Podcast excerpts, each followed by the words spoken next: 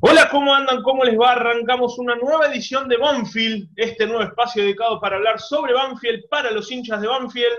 Mi nombre es Juan Manuel García y le doy la bienvenida al podcast dedicado al presente, del taladro para que lo escuches donde quieras y cuando quieras. ¿Cómo andan? ¿Cómo le va? Bienvenidos a todos a una nueva edición de Banfield Podcast, este nuevo espacio donde eh, charlaremos, analizaremos y debatiremos sobre el presente de Banfield y este nuevo inicio de la Copa de la Liga Profesional, estaba por decir Superliga, pero la Superliga murió ya hace un tiempo. Eh, y no estoy solo, obviamente, por eso hablo en, plural, eh, porque lo tengo conmigo al señor Marco Giorgetti, que ya le voy a estar dando la bienvenida, que ya cumplió 34 eh, años, me va a corregir si le pifio a la edad, 31. 31, 35. 35. ¿Cómo le va? ¿Cómo anda, mi amigo? ¿Cómo va? ¿Todo bien, Juan? Bien, ¿usted? Hermoso, ¿eh? eh ¿Cómo, lo trata los primeros días con 35? Impecable. Yo pensaba que iba a llegar a esta edad con mucho menos pelo del que tengo. Eso en principio es un gran dato. Bien. Y bueno, eh, ya siendo padre, con una vida establecida. Perfecto, hermosa vida. Bueno, vamos a meternos de a poquito porque empezó una nueva Copa de la Superliga, la segunda edición, obviamente por temas litigios. No ¿Copa de cómo se llama? Porque yo, yo en esas cosas me pierdo. No, es más Copa Diego Armando no es más Copa Diego Armando Maradona por un tema, obviamente, de todo lo que se está resolviendo. Eh... Apagar WhatsApp, Juan, dale. Sí, a ver, aguárdeme porque me están escribiendo el WhatsApp, vamos a desactivarlo. Eh, en vivo. Ahí estamos. Eh, ahí estamos. Esto es todo en vivo. Vamos a agarrar el celular. Eh, decía. es más Copa de Maradona por, por obra y gracia de Matías Morla, ¿verdad? Sí, no es más Copa de Diego Armando Maradona por un, obviamente un tema más que nada de litigio, de contractual en medio de lo que es la disputa por la herencia de Diego Armando Maradona el que lleve el nombre de, él esta copa, obviamente iba a generar dinero y todo eso, entonces, por un tema de contrato y demás, no lleva el nombre de Diego Armando Maradona, se le va a poner el nombre original antes del fallecimiento de, Diego, iba a ser la Copa de la Liga Profesional, bueno, lleva ese nombre esta, este nuevo campeonato, en el que Banfield arrancó eh, manteniendo la idea y los resultados que lo llevaron a ser el subcampeón de la edición pasada.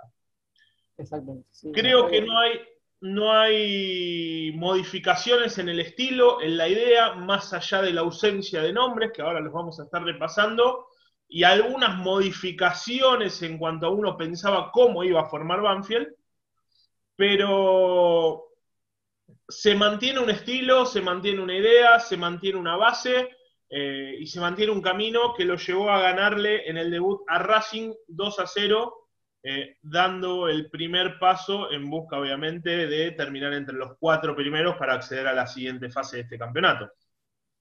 Exacto, la verdad que lo vi muy bien otra vez el equipo, eh, jugando otra vez como en los mejores momentos del torneo pasado. Uno se preguntaba si, si iba a sostener, si los cambios iban a influir, y algunos incluso han han caído para bien, han renovado algunas cositas del equipo para darle alguna sorpresa. Principalmente eh, la presencia de Juan Álvarez, ¿no? que no, yo no, esperaba que sea titular, no sé cómo, si lo venían trabajando la semana, si se lesionó o no, la verdad que venía medio distraído con el tema de cómo iba a formar el equipo y cuando vi la formación ya directamente en la transmisión de, la televisión me sorprendió que esté Álvarez. A ver, uno imaginaba que obviamente el tridente ofensivo eh, con la inclusión de Pons en lugar de Fontana, que ahora vamos a mencionar las novedades que hay sobre Agustín Fontana, eh, se iba a mantener. O sea que el único cambio que iba a aparecer era el de Pons por Fontana cantado y que por los costados iban a estar eh, Cuero por la derecha y Bordagaray por la izquierda. Finalmente jugó Juan Álvarez por la derecha y Cuero por la izquierda me dio la sensación de que Cuero no desequilibró tanto por la izquierda como sí lo hacía por la, o lo hizo por la derecha, pero será cuestión de acostumbrarse. Tal vez lo que buscaba era el perfil con la pierna para que Cuera tenga el arco de frente, que enganche y le pegue, tal vez es lo que buscaba. Eh, yo en un momento pensé que también en la presencia de Cuera por izquierda tenía que ver con, con que es un lateral que lleva mucho siempre eh, al ataque y que prácticamente no, no, lo vimos en ninguna situación ofensiva de Racing a No sé si habrá tenido que ver con ese tema, una cuestión estratégica puntual del partido, o si el Archu eh, cree que Álvarez se ha ganado ese lugar y que la delantera ahora va a ser la que jugó el viernes. Sí, habrá que ver si se repite, si fue por un tema quizás, a ver, también recordemos que Banfield eh, apenas tuvo 6, 7 días de vacaciones y luego tuvo que empezar a entrenar nuevamente pensando en el inicio de esta competencia, tal vez Bordagaray no llegó al 100% de lo físico por todo el desgaste que, se hizo el, torneo pasado, eh, pero habrá que ver si ahora la siguiente fecha con Arsenal, el viernes en Sarandí, eh, se mantiene este tridente ofensivo. En la mitad de la cancha, Pallero volvió a ser de lo mejor, tomando la pelota, haciéndose dueño del juego, la cabeza, el cerebro, eh, el armador del equipo. Galopo de vuelta aportando lo suyo desde la mitad de la cancha y en el arco rival, marcando el 2 a 0 de Banfield. Y acá hay que empezar a analizar lo nuevo, que en este caso lo nuevo es eh, el Colo Cabrera, Alejandro Cabrera, el cordobés que llegó procedente de estudiantes de Río Cuarto eh, el semestre pasado con esta idea de que se empiece a adaptar porque venía de la, del Federal A y de jugar en Nacional A, se tenía que adaptar a la primera división. Y la salida de Corcho Rodríguez, de Jorge Rodríguez a, Estudiantes de La Plata, le da la posibilidad a Alejandro Cabrera de ser el titular. Tiene más oficio en la marca, eh, tiene quizás menos pase profundo como lo que te podía aportar el Corcho, porque son obviamente características diferentes, pero para mi entender, en este primer partido, estamos analizando todo en base a un partido, porque tampoco hubo amistosos como para pensar y analizar y, ver de antemano, en este primer partido me dio la sensación de que se acomodó bien. Sí, la verdad que fue un buen partido, Cabrera también.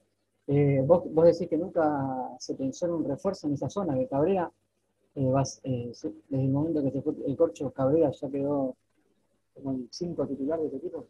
Sí, sí, me da la sensación. A ver, recordemos, estaba Corcho Rodríguez como el 5 titular del torneo pasado, y atrás tenía a Cabrera, a Linares, eh, y no recuerdo ahora si aparece un juvenil más, pero ya tenía de por sí dos volantes centrales como relevos.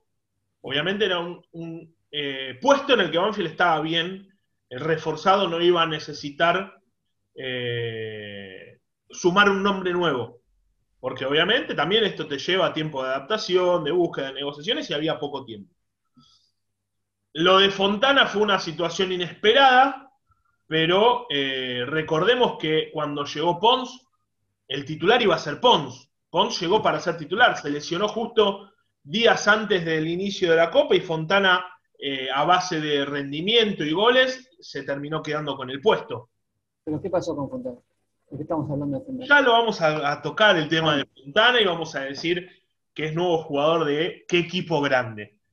Eh, ¿quiénes, aparecen, ¿Quiénes aparecen como alternativas a Pons? Que la verdad, a mí el otro día, con lo que vi, me ilusiona muchísimo. Uno es Ramiro Enrique, el hijo del negro Enrique, que el otro día Tuvo muy buena participación en los pocos minutos que le tocó entrar, con mucha movilidad, teniendo situaciones, generando situaciones, y después aparece Juan Macruz, el hijo del jardinero. ¿Estamos hablando? Yo sí, yo creía que, Cruz estaba, eh, venía por detrás, era el primer eh, refuerzo desde las inferiores, pero Ramiro Enrique, parece que Ramiro Enrique le, eh, le sacó un pie de distancia, porque la verdad que yo no lo tenía mucho en radar. Veremos, a ver, tal vez en este partido le dio la posibilidad a Ramiro Enrique de debutar, tal vez el próximo, dependiendo eh, el estilo. Es depende, son, me parece que son características diferentes. Eh, y, Asenjo, quedó por, detrás? Asenjo me da la sensación de que también va a tener que pelear el puesto. va a tener que eh, luchar por este lugar en el que hoy lo tenemos a Pons como titular, a Ramiro Enrique, a Juan Macruz y también a Mauricio Senjo, como los cuatro delanteros que hoy tiene eh, Javier Sanguinetti dentro del plantel de Banfield. Y también eh, hay que analizar la otra variante que hubo en el equipo ante la salida de eh, Claudio Bravo a la Major League Soccer. Al Portland Timbers. Y hoy creo que, a mi entender, era la posición en la que Banfield iba a buscar un refuerzo, en la que se iba a contratar a alguien. Es más, en un momento, cuando se habló de que Soto no iba a ser tenido en cuenta en Racing por BKCS, en un momento yo pensé que... Eh, parece que parece que el viernes se pensó que estaba jugando en Banfield Soto. Entonces. Sí, sí, sí. Eh, lo flojo que estuvo en el gol de, Álvarez es increíble, pero bueno, bien por, bien por Álvarez. Yo pensé que en un momento Soto podía ser obviamente una alternativa a buscar. Finalmente se decidió darle la posibilidad eh, a Franco Quinteros. ¿Y quién tuvo un buen partido? Tuvo un buen partido, un buen rendimiento. ¿Y quién aparece como alternativa? Eh, Juan Ignacio Rodríguez. ¿Quién es Juan Ignacio Rodríguez? Porque ya dijimos, tenemos al hijo de eh, ¿El hijo de Corcho es? No, no. Tenemos al hijo del Nero Enrique, tenemos al hijo del Julio Cruz, al hijo de Marcelino Galopo, y ahora le sumamos al hijo de Clemente Rodríguez, aquel, ah, número 3 histórico de Boca. Es una sur, está bien. Exactamente. Juan Ignacio Rodríguez es el hijo de Clemente, el ex lateral de Boca, que aparece como alternativa a Franco Quinteros. Es el hoy juega la misma posición que el padre. Espectáculo. Pero con una diferencia. ¿Cuál? Es zurdo. Ah, muy bien. Clemente el padre era diestro. le pegaba bien con la zurda. Sí, bueno, pero el padre era diestro, la diferencia es que el hijo es zurdo. Eh, esos son los tres puestos que había que, que, ver que iba a pasar. El puesto de lateral por izquierda se lo queda Franco Quinteros. El puesto de volante central se lo deja Alejandro Cabrera. Y el puesto de eh, centro delantero, obviamente hoy el dueño es... Eh, sí, yo creo que, como decís vos, en la posición de 5 estamos cubiertos por si le pasa algo a Cabrera. En la posición de 9 hay variantes también, porque también está Senjo, que ha jugado partidos en la, Copa pasada, incluso goles. para, me, voy a van a matar, me van a matar en, Twitter. Me voy a hacer Alejandro Fantino. Para, para, para, para. ¿Vos me estás queriendo decir que Banfield tiene que tener un 3? Y, creo que, no, no sé si tiene que traer, eso lo volverán el archo, que a esta altura le, confiamos nuestro destino. Pero eh, parece como que ahí, ahí hay menos variantes. Yo por lo menos no sabía ni que era el hijo de Clemente Rodríguez, el que, hoy es suplente. A ver, yo creo que... Igual creo que Lucho Gómez también puede ser opción. Sí, Lucho. Tal vez un Emma Coronel por izquierda y Lucho Gómez como cuatro. Exacto puede ser una variante. Emma Coronel, que salió el otro día lesionado, tuvo que entrar unos minutos Luciano Gómez. A ver, me voy a animar a decir algo, tal vez sí, tal vez no, pero para mí el mejor refuerzo que tiene Banfield está en el banco de suplentes y se llama Javier Sanguinetti, porque le dio una identidad al equipo, un estilo de juego que más allá de los nombres se mantiene recién va un torneo, fueron 3, 4 meses de trabajo, pero se ve eso. Sí, y además una conducta en los jugadores. ¿eh? Sí, y se ve que más allá de la cantidad de, de, los nombres que haya, de los juveniles que haya o, de quien juegue, hay una idea. Todos eh, entendieron el mensaje del técnico. Da gusto ver esto. Bueno, vamos a meternos eh, con la... vuelve, vuelve en la J Bombas. No, no, no, es algo que ya está eh, instalado, que ya es noticia, y es la venta de Agustín Fontana. ¿Qué pasó con Agustín Fontana? Agustín Fontana no llegó a un acuerdo para la renovación de su contrato, en julio se le vence, y ante esta situación la dirigencia decidió apartarlo del plantel. Por eso es que no fue tenido en cuenta para este partido. En el medio que se iba a México, que lo quería Racing, que tenía todo arreglado con otros equipos del exterior para irse. Y a último momento apareció, para mí, un interesado inesperado, que es River. Llegó a un acuerdo con la dirigencia de Banfield y Agustín Fontana, a partir de la semana que viene, se tiene que hacer la revisión médica, pero ya a partir de los próximos días va a ser nuevo jugador de River. Banfield vende, Banfield vende el 75% del pase a cambio de 1.750.000 dólares. Y estamos hablando de una venta en una situación en la que tal vez vos te podías haber quedado sin jugador y sin dinero en julio. Sí, yo, esto, yo te digo una cosa, esto para mí cuando se, grita como un gol. Se grita como un gol en, un partido importante, ¿no? En un, en un 4 a 0. Es eh, un muy buen negocio para Banfield. No me, no me imaginaba una cifra así por Fontana ni, ni, teniendo un contrato de 5 años por delante. A ver, yo soy de la idea, yo soy de la idea de que en una situación en la que eh, el tema contractual no te apremiaba, o sea que al jugador todavía le quedan dos, tres años de contrato. Después del torneo que tuvo, porque la verdad el torneo que tuvo Fontana fue bueno, eh, Banfield podría haber sacado, o no sé si sacado, pero pedido más dinero. Por nueve, mínimo cuatro millones de dólares podrías haber pedido. Por Fontana, cuatro millones de dólares. A ver, fue uno de los últimos, fue uno de los goleadores que tuvo la Copa Diego Armando Maradona. Yo debe ser que le tengo muy poca fe a Fontana, entonces.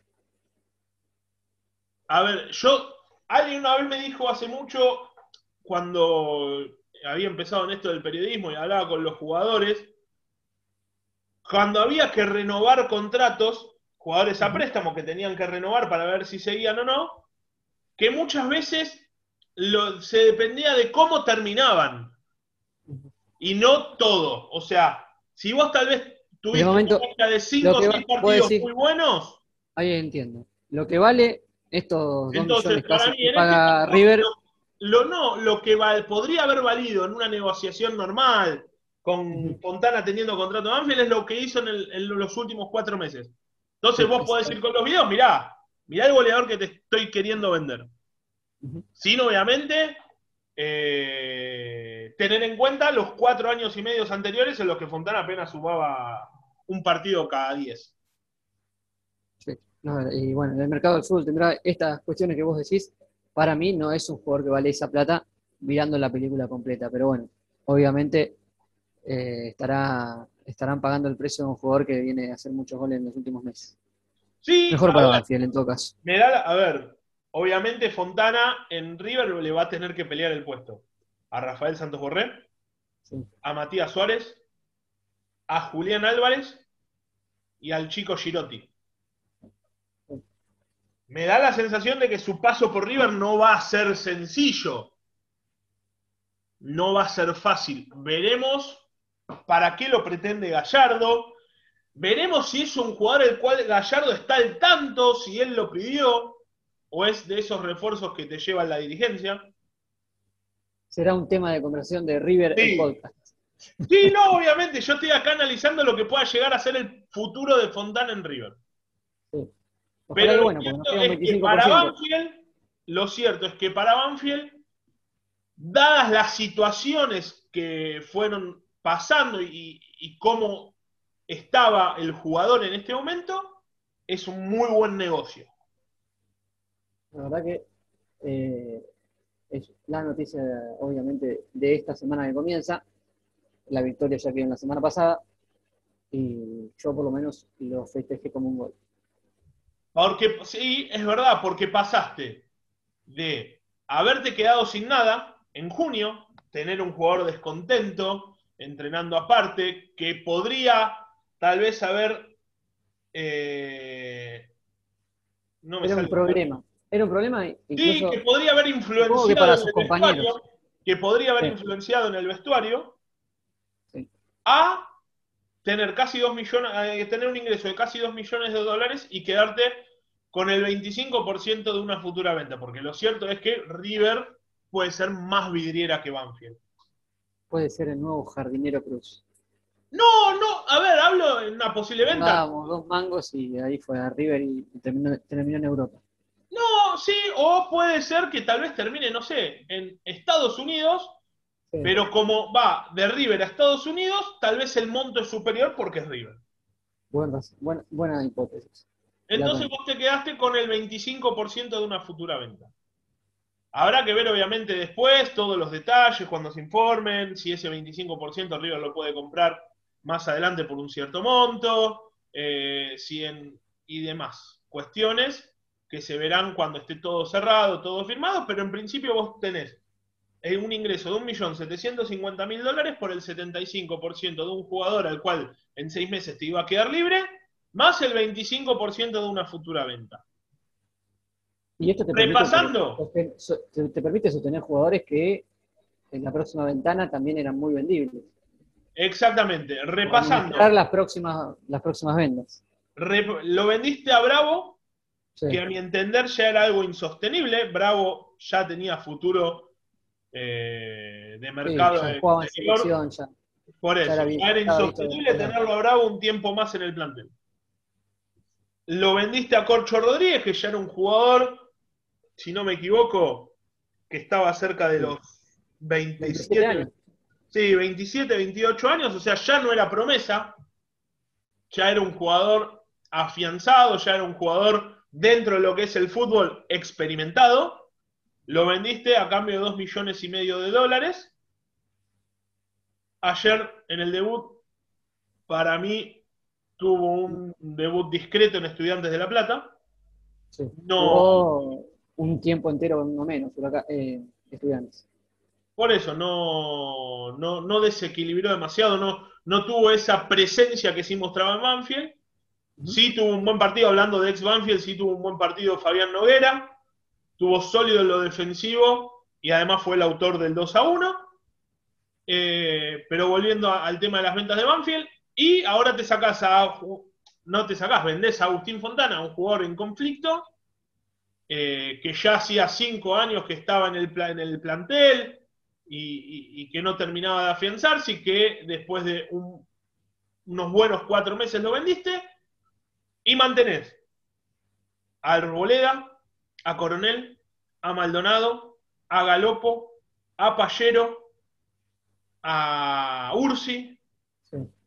a Cuero, más allá de que Cuero no, no es juvenil, obviamente fue lo más destacado y, y tal vez tenía varias ofertas. Eh, y a varios Sí. juveniles que terminan siendo eh, piezas fundamentales en el esquema de Javier Sanguinetti. Exactamente, la verdad que si uno, no te digo, eh, seis meses para atrás, antes de esta Copa Diego Armando Maradona, si uno decía que íbamos a vender por esta cifra a Jorge Rodríguez y a Agustín Fontana, directo al borda. La verdad, impensadas estas dos ventas. Vienen muy bien, obviamente justificadas, como vos decías, con los rendimientos de los últimos cuatro meses. Ya la historia es otra, pero la verdad que muy buen dinero que ingresa Banfield. Yo te voy a hacer la última pregunta como periodista especializado. Me parece una pregunta importantísima para cerrar el podcast. A ver. Eh, ¿Qué te pareció la camiseta? Me gustó el diseño. eh, está muy linda. Pero yo le hubiese combinado un short. ¿Otro, otro color de short? Sí, un, un short que vaya. A ver, un, un, un short acorde a la camiseta. Porque en este caso lo único que se hizo fue la camiseta. Hubiese hecho todo un conjunto entero. Pero es porque yo soy demasiado detallista en esas cosas. Sería bueno tener una para sortear, ¿no? Podría ser. Podría ser tener una buena camiseta para, para sortear, pero bueno. Y, y yo no me la quedaría porque a mí ya me la regalaron por mis 35 años. Pero bueno, empezaremos a Te charlar dejo, esa- con te quien, dejo esa, te dejo esa gestión, ¿no? No- empezaremos a charlar con quien corresponda a ver si podemos sortear eh, una camiseta a todos los que escuchen nuestro podcast de las nuevas. A ver si quien escuche este podcast y, y esté vinculado a eso nos, nos puede ayudar con, con esa gestión, ¿no? Exactamente. A la gente de Giboga. Exactamente. Bueno, eh, hemos llegado al final de un nuevo capítulo.